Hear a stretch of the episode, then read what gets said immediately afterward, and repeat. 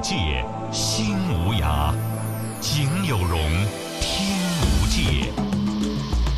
世界风情尽在边走边看。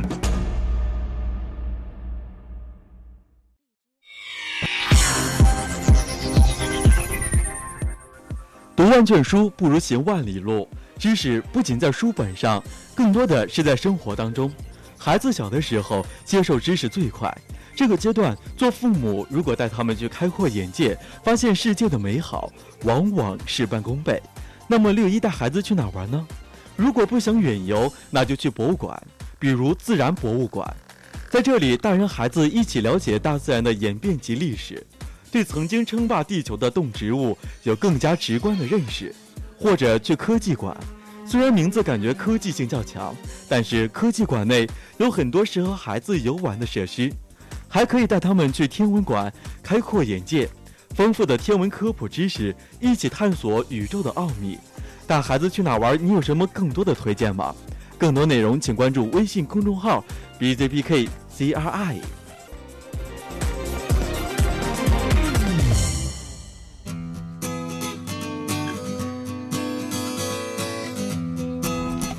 世界风情尽在边走边看。大家好，我是主持人舒阳，迫不及待的请出我们今天的零零后旅行小达人小屁姐。Hello，哎，欢迎一下小屁姐的妈妈 木木。Hello，大家好。嗯，小屁姐，无数人给你点赞哦。不小就说了，屁姐这也没谁了，这是我这叫你姐了。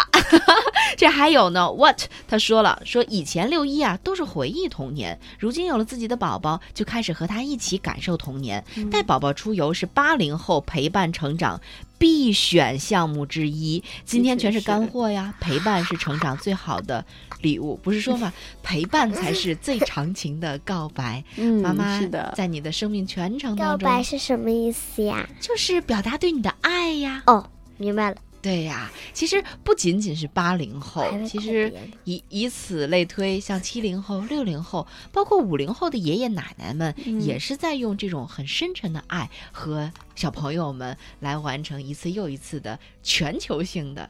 集体大回忆啊、嗯互动方式刚才说了，B Z B K C R I 边走边看 C R I 的公众微信号里面有更多的小朋友，尤其是小屁姐的精彩亮相，大家可以看一看哈。尤其小屁姐拎着一条小鱼，牵着迷路的犄角，然后走在一个深及腰的那个雪地上，还毫无惧色。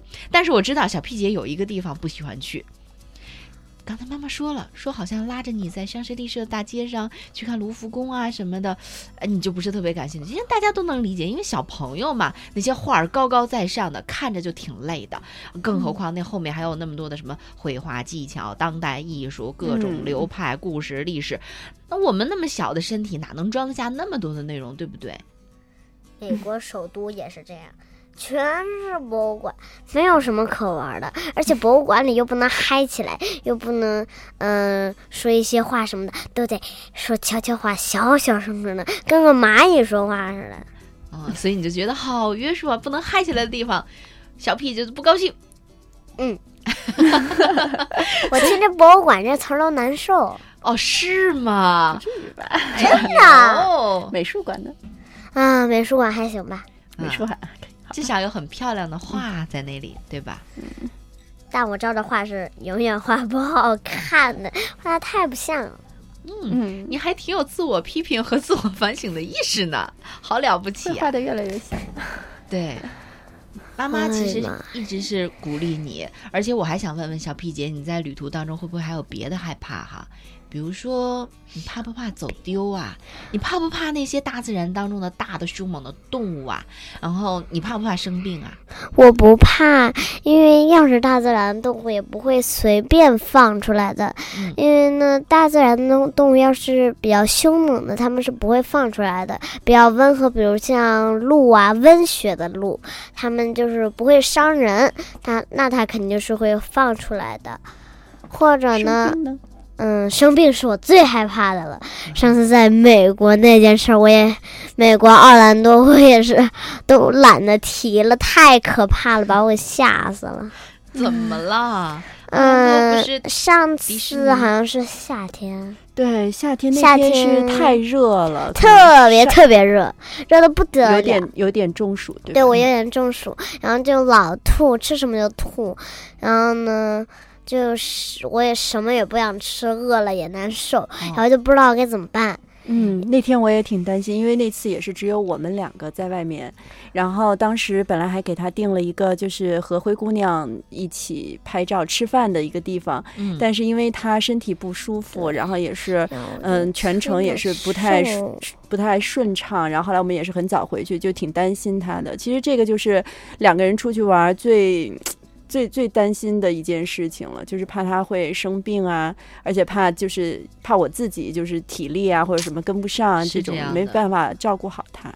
嗯，但是我觉得这个可能也是，嗯，就是旅行中有时候不不可避免的一些需要面对的一些东西试着。喝那个叫什么什么粥来着，就是治肚子的什么什么粥，然后后呢我都吐了，嗯，对。但是第二天好吐，箱子上了，嗯，但第二天幸亏第二天好了，对吧？要不然我就 over 了。哎，他会走丢吗？嗯，其实大家如果看了公众号，就是我们推的那一篇里面最后一张他的照片，他当时手上抱着一个米老鼠。嗯，嗯，其实那个米老鼠对我们来说都有很哦，大的一个意义是在一个个小车上是吧？，对，那个米老鼠是当时我们在那边的买的。为什么买它？是因为当时，呃，那天有点晚了，然后我们去到一个就是像游乐场一样的地方，然后也是，嗯，家长可以在一边休息，然后，呃，小孩子可以在那儿玩儿。然后当时我的确是有点体力透支，然后我在那儿，呃，在一旁休息。我跟他说好，我说如果你，嗯，去到稍微远一点的地方，你要过来告诉我，然后你可以在这里玩儿，不可以出去。当时我们说的挺好，然后中间，嗯，就是我可能有一段时间就是太累了，然后可能有点走神儿。等我回过神儿来的时候，然后我就发现他不在我的视野范围内，然后就四处去找他，在整个游乐场找。后来。就是当时我已经脑子里想了好多要给呃使馆打应急电话，包括各种各样的处理方法，我都在脑子里开始过。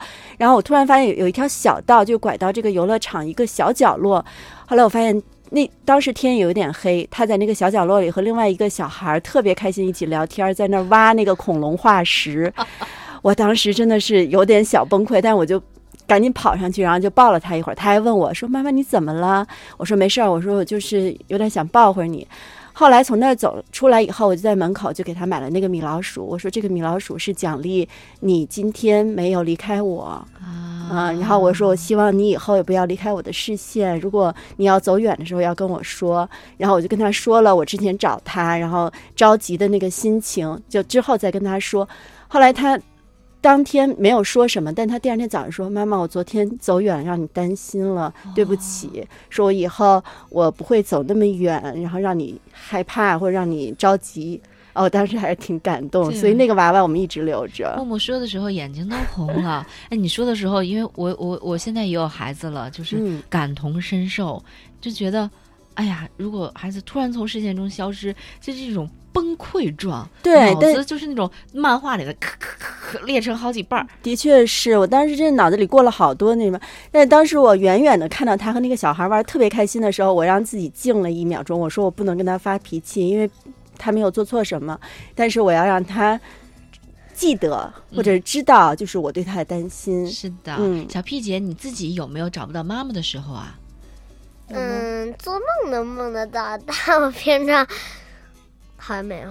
嗯，现实但是中没有。那时候，我好像我我怎么记得我跟他说了似的？哎，但是我没有我考你吧，小皮姐，我接着问你，请教你问题哦，对对对对对，那个问题还没问完。哎，我接着问你哈，呃，出门在外的时候，你和妈妈有没有一些特别的约定或者是守则，一定要遵守呢？嗯，遵守不允许吵架，啊不允许发大脾气。嗯嗯，嗯，那种大脾气就不能使劲的那样喊呐、那种的，对，嗯那样我们就是约定好，了，嗯、我们俩不可以吵架。嗯然后如果要是毕竟是母子俩嘛。嗯母女，啊，对母女。如果如果有一方有一方吵架了的话，呃，发脾气的话，我们要就是尽快冷静下来，然后跟对方道歉。而且我跟他强调过，就是我们俩一起出去玩儿，我们就是互相依靠的。嗯因为我记得，呃，其实我对方向不是特别的敏感。然后有一次就是也是在日本的时候，我们当我当时拿着手机上的地图，但是就是找不到路，然后又拖着大箱子、大太阳，当时很崩溃。然后他就说：“妈妈，我来帮你看。”手机地图，然后他就一直帮我看着地图，说往哪儿走，往哪儿走，然后一路就说：“妈妈，你可以的，加油，加油，你行的，我们一定能找到的。”哎呀，当时觉得我给了我很大的鼓励，哎，就觉得有女儿他这么好、啊，长大了。哎呀，那我再问一下小 P 姐哈，嗯在你的印象当中，你在什么事情上已经完全可以帮到妈妈，以后出门的时候再也不用她操心的一件事情是什么呀？嗯，就是不分手。哦但是那次我我是不知道怎么回事，但那个也是好像是在他誓言中，就是有什么东西挡着了，妈妈没去找吧，好像是。那反正是不会走丢的，对吧？嗯，对，反正不会离开你。然后呢，好欣慰，还有一个不用这句忘话要反操心就复播放是，嗯，让我再想一会儿，好的，那你想的时候跟你说。到最后我再说。哎，跟你说件高兴的事儿吧。嗯呃，我们今天好多听众朋友还问呢，哎呦，我们小 P 姐一上来那个照片儿哈，是在黄石公园照的呀，是不是？美国的黄石，呃，对，一开始是黄石公园的那个大门口，对，黄石公园，对吧那大吧？门口长啥样 来着？那里面有什么老钟泉呀，然后各种各样的岩石啊，啊，还有各种各样的那个大原始的那种美北美的那种森林呐、等等等等，啊，当时挺有意思，当时它还小，然后有的那个就地貌，它的那个味道是那种硫磺很臭的那种味道。然后当时我们给了他的一个相机，他就一边捂着鼻子，一边拿着相机帮我们拍照，或者拍他自己喜欢的东西。应该带一个夹子夹着鼻子，这样就闻不到了。我我像我们小 P 姐这种性格，在旅途当中交朋友的概率是不是超级高？嗯，还挺高的。嗯，说说吧让我想想啊，那个那个规定是什么？我平常不让妈妈操心的。对，在阿拉斯加，啊，对，交朋友是妈妈不让操心的，不用催着我去。哎，你看那个哎，你跟这个，哎，你去那儿，你看那儿有一个人，哎，你看在这儿。对他不用我我去说，他基本上看中了谁，我就去跟谁交朋友。哦，是吗？哎呀，那能谁能入了我们小 B 姐的法眼？那也是三生有幸啊！平常我都会呃来判断怎么跟他交朋友，就是呃先要逗逗他，哎，然后看看他是什么性格。要是很冷漠的话，我就模仿他很冷漠的那种；然后要是他比较嗨，那我就可以按照我平常的性格。然后呢，这样的话就比较比较可以交朋友比如，说那个可以交到。那个 J 是不是？呃，对，J 就是在他好像是比较冷漠、比较害羞的那种啊。他不害羞。我觉得他挺害羞，当时他是，其实当时他有点害羞。四岁是吗？就是英语还不是说很的好很好，啊，好，很好，嗯，很好。然后他就会和那个小朋友互相问你冷不冷啊，你渴不渴呀？会问一些很简单的句子，然后两人一直手拉着手，呃，是一个加拿大的小女孩，嗯？好像是吧？嗯，小 P 姐，我们好多听众朋友在给你点赞。逍遥牛说：“精彩的人生就是从童年开始的。”木木，你真伟大呀，给 孩子一个多彩的童年。小 P 姐长大了之后会更加的感激妈妈的。我觉得小 P 姐，我我觉得如果都都是母亲哈，会特别的，就听到那个。永远不分开，就会特别开心。